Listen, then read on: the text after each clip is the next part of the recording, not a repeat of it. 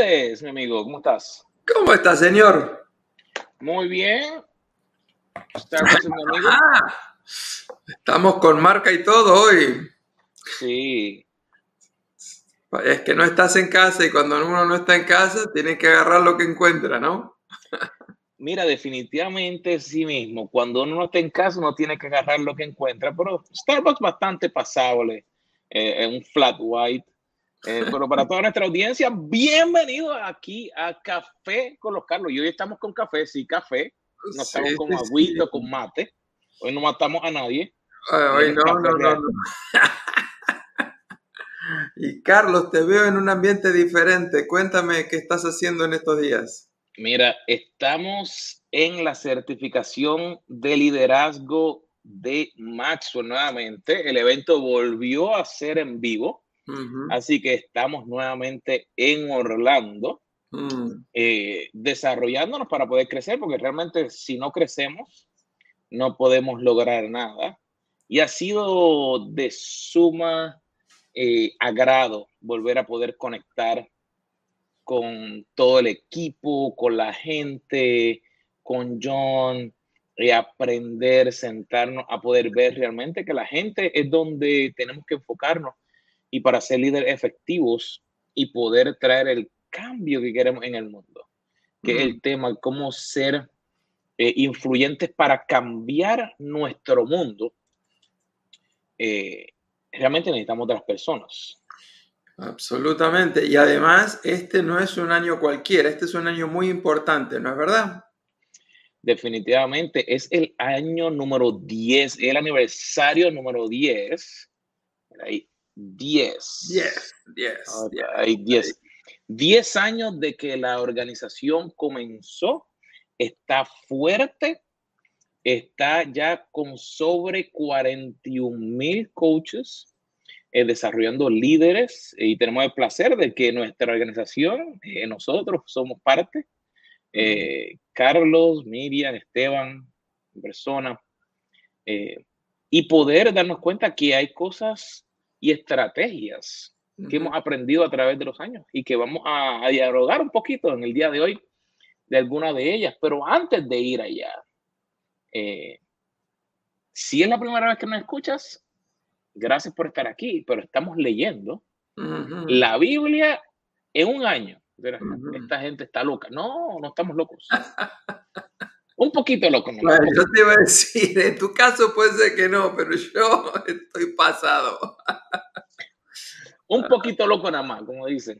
Eh, Y Carlos, ¿dónde estamos ahora mismo? Mira, estamos en el libro de Jeremías, nos está tocando al día de hoy estar leyendo entre el capítulo 30 y el 33, así que si estás atrasado, no te preocupes, lo importante es que no abandones en el intento, continúa, si puedes, que a veces uno dice, bueno, tengo una hora libre, no sé qué hacer y la tentación es ir al control remoto. Mi sugerencia es no toques el control remoto, abre la palabra del Señor, adelanta un poquitito si puedes, pero el libro de Jeremías tiene grandes lecciones para nosotros, especialmente en tiempos de pandemia.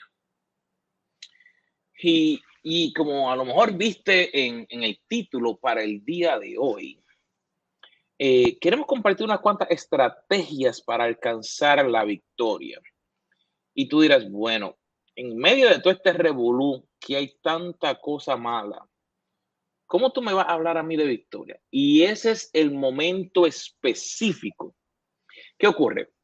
Mientras todos los demás te quieren hablar de cosas que lo que te van a hacer es ponerte nervioso, desenfocarte, que pierdas tu ánimo, tenemos que como hijos de Dios, como líderes de organizaciones, como líderes empresariales, como pastores, como padres, como madres, poder saber hacia dónde podemos encaminarnos para poder alcanzar la victoria. Mm.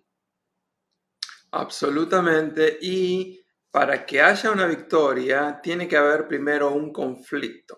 Tiene que haber una situación de guerra, tiene que haber un trauma ahí en el cual estamos tratando de, de buscarle maneras para salir. Así que si quieres tener la victoria, tienes que asumir que primero tienes que estar dispuesto a aceptar tu realidad que probablemente está siendo muy, pero muy dolorosa.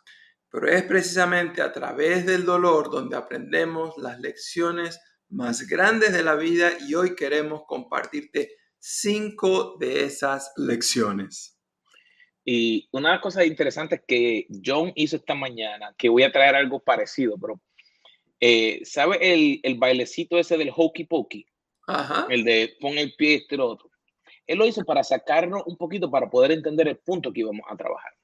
Y quiero traerte que a lo mejor tú has visto las películas de Marvels. Iron Man, Captain America, todo eso. ¿Qué ocurre?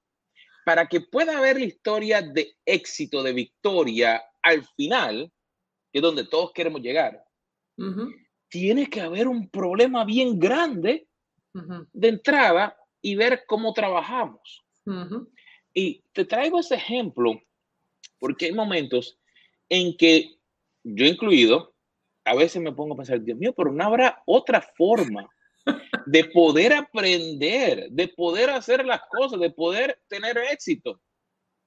Y si no es que pasamos por esos momentos difíciles, no vamos a desarrollar a lo mejor la estamina, la paciencia, las virtudes necesarias para poder llegar a donde Dios tiene. Y me agrada mucho eh, en el libro de Primera de Pedro, capítulo 2, versículo 19, dice que queremos hablar a veces del día malo, ¿verdad? Y el Espíritu nos dice, pues Dios se complace cuando ustedes, siendo conscientes de su voluntad, sufren con paciencia cuando reciben un trato injusto. Mm. Es obvio que no hay mérito en ser paciente si a uno lo golpean por haber actuado mal. Pero si sufren por hacer el bien y lo soportan con paciencia, Dios se agrada de ustedes. Y quisiera comenzar ahí, y no estoy hablando de que nuestro punto es el que queremos ser los más sufridos del mundo. No, es que tenemos que tener algo claro. Mírame, mírame, mírame, mírame. Vas a pasar por situaciones que a lo mejor a ti no te gustan. Pero te voy a quitar los espejuelos para que veas. Sí te van a llegar. A mí me llegan. A veces todos los días. A veces en la semana. A veces llegan diferentes momentos.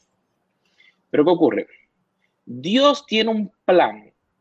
Y hay veces que nosotros no lo entendemos y no es hasta que nos sometemos, ok, Dios, guíame a llegar a donde tú quieres que llegue, porque Dios quiere que tú pases por esa situación y que llegue a alcanzar la victoria.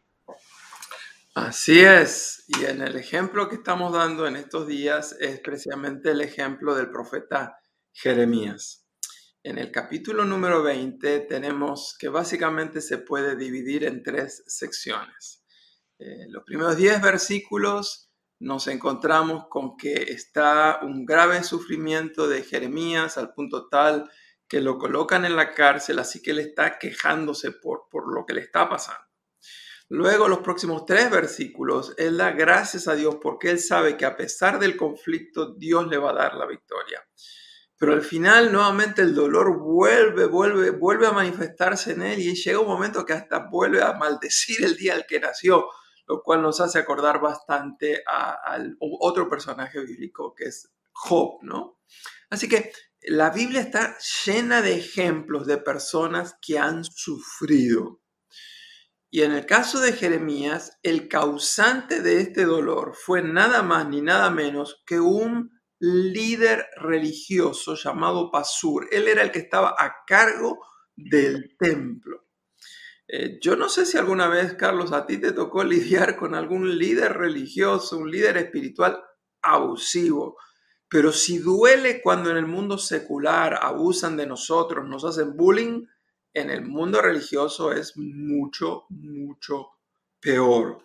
Así que eh, para aquellos que han tenido alguna mala experiencia con algún líder religioso, sepan, no son los últimos, no son los primeros, esto viene pasando hace mucho, mucho tiempo. Somos conscientes que es muy difícil exponerlos porque son personas generalmente que están muy protegidas y vamos a sufrir. En el caso de Jeremías fue enviado a la cárcel. Yo me imagino, que la Biblia no, no da demasiado detalle, me imagino que lo mandaron en la cárcel como bullying para presionarlo, para manipularlo, para que él cambie su mensaje profético. Él venía diciendo lo que le va a pasar al pueblo de Dios es por haberse alejado de Dios. Y eso era un mensaje que no le gustó para nada a Pasur, el líder del templo, y él lo mandó a la cárcel. Así que si tienes algún conflicto con algún líder religioso, mucho cuidado porque nosotros, Carlos y el otro Carlos, los dos Carlos, conocemos líderes religiosos manipuladores. Y, y es interesante el poder darnos cuenta que en medio de todo esto hay una constante. Mm. Y es que siendo dentro o fuera somos seres humanos. Y los seres humanos cometen errores. Así que van a haber momentos en los cuales eh, van a haber personas que van a hacer cosas que pueden llegar a un sufrimiento. Pero quisiera poder traer la idea de que hay momentos en que hay sufrimiento que nosotros lo vemos como sufrimiento. Y que a veces nos hacemos las víctimas o decimos, ay, pero es que me hirieron, ay, que me hicieron aquí. Y le voy a llamar a eso a lo mejor un sufrimiento injusto. O a lo mejor cuando alguien te hizo algo que no te tocaba. Pero hay también momentos en que tú te buscaste lo que te, llegaba. El pastor mío dice, eh, los pantalones no te cierran porque tragaste y tragaste y tragaste y ahora el botón no cierra. La comida no llegó a la boca tuya solita. Tuviste que comprarla, cocinarla y ponerte en la boca. Te doy ejemplos sencillos. Porque muchas veces no nos damos cuenta, como dice en ese caso, nosotros no, comenzamos a alejar y comenzamos a hacer cosas que no le agradan a Dios. Entonces queremos que Dios nos dé la victoria, pero nosotros estamos bien lejos. Y no estamos hablando de que para tú tener una victoria, tú tienes que ser perfecto. Ese era mi error cuando yo comencé a crecer en los caminos del Señor, como estaba joven.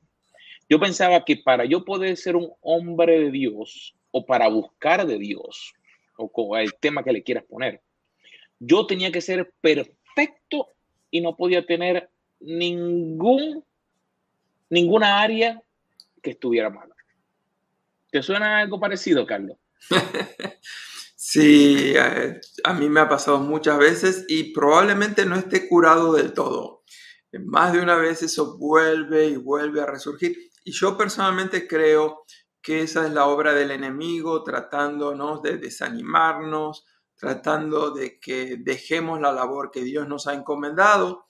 Así que no vamos a escuchar esa voz que no nos motiva a servir a Dios y a nuestro pueblo.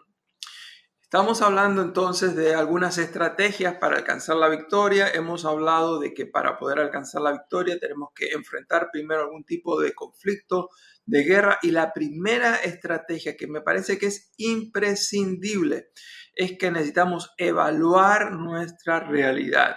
Necesitamos evaluar la situación, pero yo diría evaluarla a fondo, evaluarla a fondo.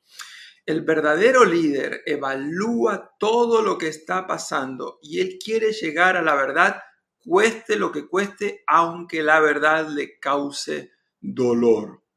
Muchas veces yo he descubierto que cuando estamos sufriendo, eh, en realidad no queremos otra cosa más que encontrar un alivio a nuestro sufrimiento.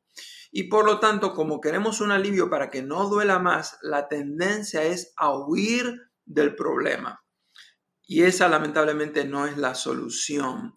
La solución es no encontrar un alivio, sino una cura. Y para poder encontrar la cura tenemos que enfrentar la realidad, nos guste o no nos guste. Eso es lo que hizo Jeremías. Jeremías enfrentó la realidad y la realidad él sabía le iba a la cárcel, pero él siguió diciendo la verdad y pagó un precio muy grande. Y quería darles un ejemplo de la importancia para encontrar la cura ante el dolor de enfrentar la verdad. Eh, por años he hecho mucha consejería matrimonial. Ya he perdido la cuenta a cuántos matrimonios he ayudado. Y muchas veces he encontrado que cuando viene una persona y busca ayuda, en realidad se pone en ese papel de víctima. Me han hecho esto, me han dicho lo otro, me, estoy sufriendo así, me duele por acá, por allá. Y entonces yo siempre trato de cambiarles, ¿no? Y les pregunto, ¿y qué es lo que tú le has dicho a la otra persona? ¿En qué tú le has hecho sufrir a la otra persona? ¿O, o solamente tú eres la víctima de la otra persona? No, no. Y enseguida dan una frasecita como cortita, sí, a veces sucede que, pero en realidad, y ahí vuelven, ¿no? Ese papel de víctima, de autoconmiseración. Esa no es la manera correcta de evaluar la realidad. La, manera de evaluar la realidad es reconocer que en, esas, en esos conflictos entre dos personas hay verdad en ambos lados.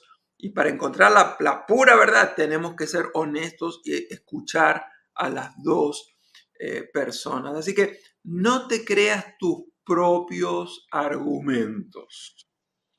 ese punto, está, complicado, ¿no, Carlos?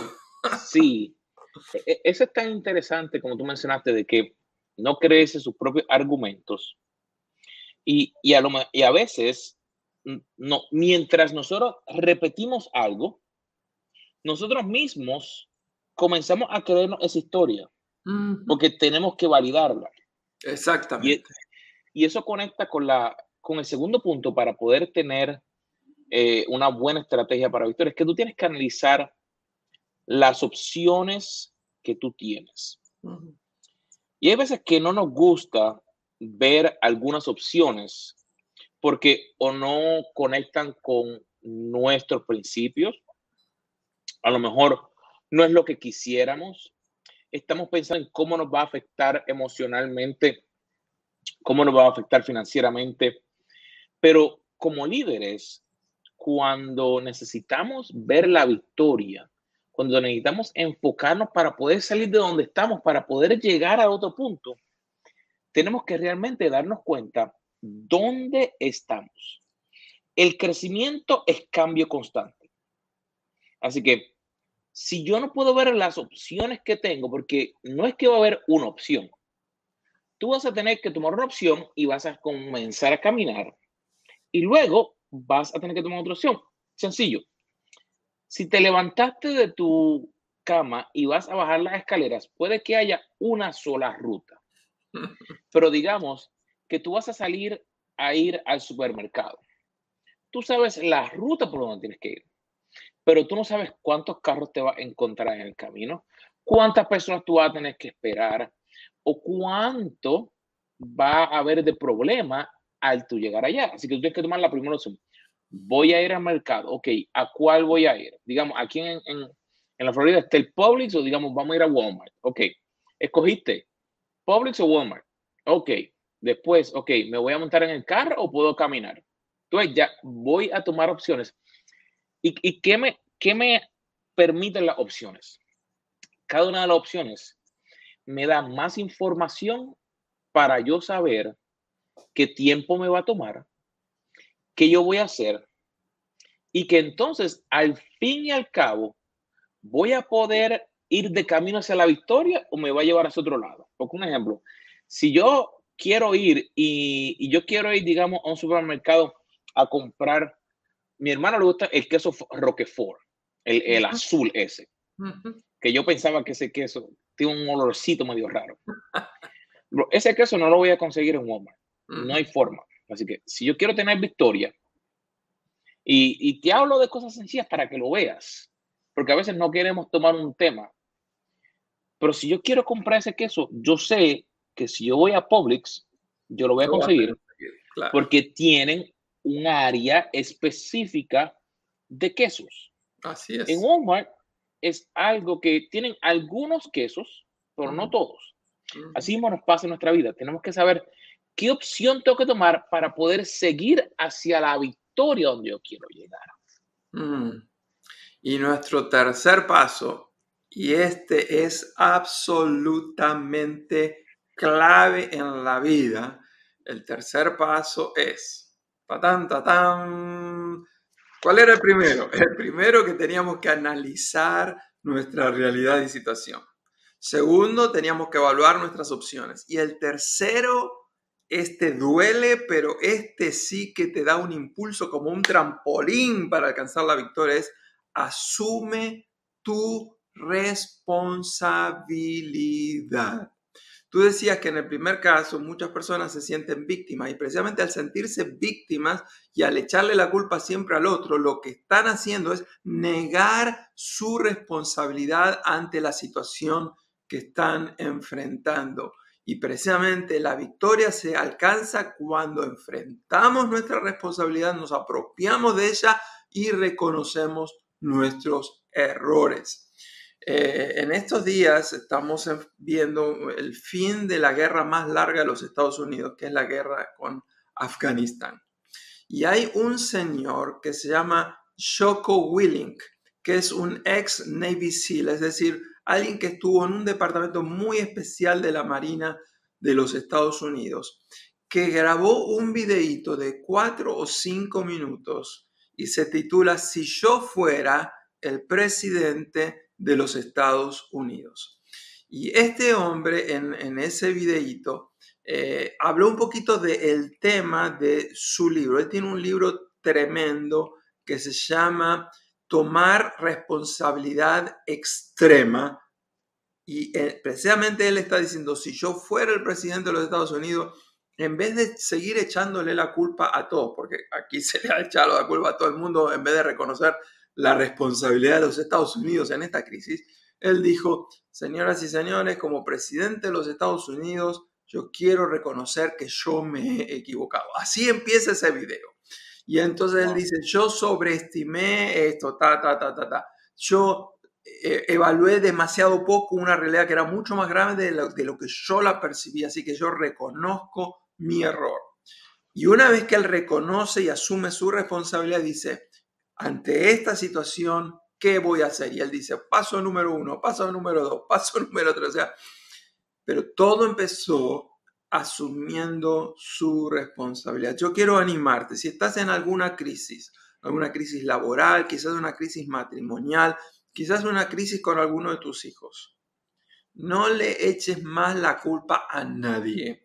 Asume primero cuál es tu rol, cuál es tu papel, cuál es tu responsabilidad y cuando tú descubras cuál es, quizás tengas que ir a pedirle perdón a alguna persona. Asumir la responsabilidad no es de débiles, es de fuertes. No es de, no es de cobardes, todo lo contrario, hay que ser demasiado valiente para poder reconocer, me equivoqué, estuve mal, perdónenme. Wow, pero también para poder tener éxito y poder crear una estrategia de la victoria, tenemos que hacer algo que yo diría que muy pocas personas hacen. Mm. Y es aprender de la experiencia.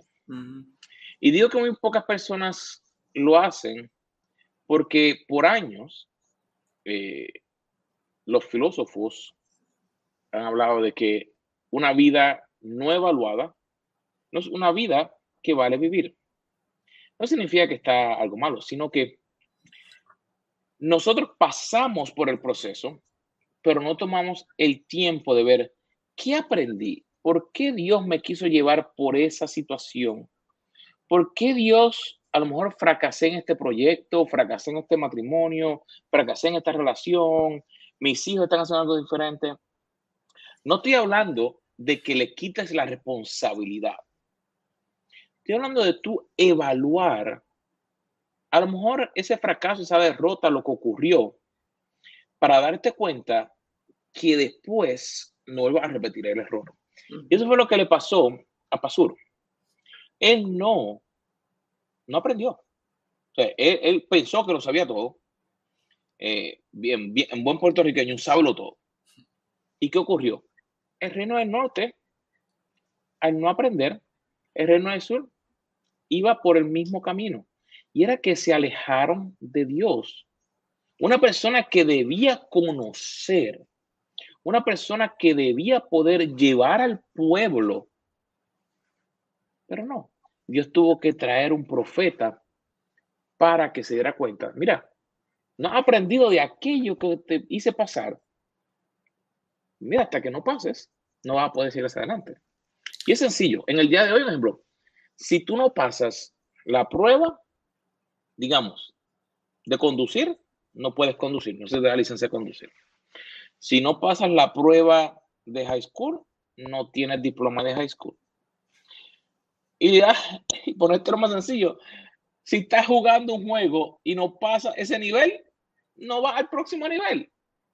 Así que en todos lados tienes que aprender del pensar. Porque los muchachos, yo no sé tú, Carlos, pero los chicos míos, cuando yo me siento a jugar con ellos, ellos me matan en, en cinco minutos. O sea, entro a jugar y me mataron. Pero ¿qué ellos hacen? Ellos se sientan y observan y evalúan la experiencia de alguien jugando ese juego para ellos entonces después ir y no hacer el mismo error. Y es súper interesante eso. Eh, a la conclusión que llegamos entonces es que un aparente fracaso o una aparente derrota solamente es derrota o fracaso si no aprendemos la lección que eso nos debía dar. Pero si nosotros aprendemos, entonces en vez de ser un fracaso o una derrota, puede ser un instrumento valiosísimo para ayudarnos a alcanzar la victoria. Eh, las lecciones de la vida hay que aprenderlas. Si nosotros no aprendemos las lecciones una y otra vez, una y otra vez vendrán de nuevo las mismas lecciones, porque lección no aprendida es una lección repetida. Y nosotros no queremos seguir repitiendo lecciones, queremos nuevas lecciones porque eso significa que aprendimos ya las que tomamos anteriormente. Y eso nos lleva entonces a un quinto paso. El quinto paso es que necesitamos, una vez que evaluamos la realidad, una vez que analizamos nuestras opciones, una vez que hemos asumido la responsabilidad, una vez que hemos decidido voy a aprender de la experiencia, entonces ahora tengo que asegurarme que voy en la dirección correcta. No me puedo desenfocar, no me puedo desconcentrar. Necesito quizás establecer nuevas metas, nuevos objetivos, tenerlos enfrente mío y apuntar hacia ellos sin apartarme derecha o izquierda. Al llegar entonces a la dirección correcta, obtenemos la victoria. Mm. Y muchas veces esa victoria no la celebramos de la manera correcta porque nos seguimos enfocando en el fracaso. Mm. Percibimos solamente el fracaso. No nos damos cuenta que si tomamos estos cinco puntos, como hablamos, tomamos y evaluamos dónde estamos, vemos las opciones que tuvimos, asumimos la responsabilidad correcta, aprendemos de la experiencia y llegamos a donde tenemos que llegar.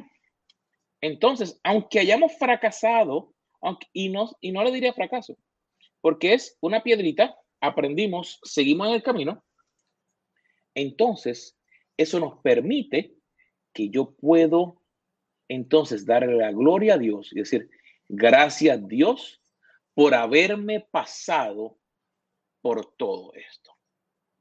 Wow. Suena a veces doloroso, puede ser un sufrimiento muy grande el que estés enfrentando, pero si tú sigues estos cinco pasos, valdrá la pena, porque creciste, maduraste.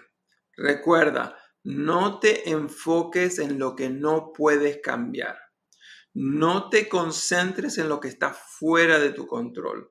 Concéntrate en lo que depende de ti, a los cambios que tengas que hacer, evalúa, analiza, cambia, aprende y entonces recibirás la corona de la victoria.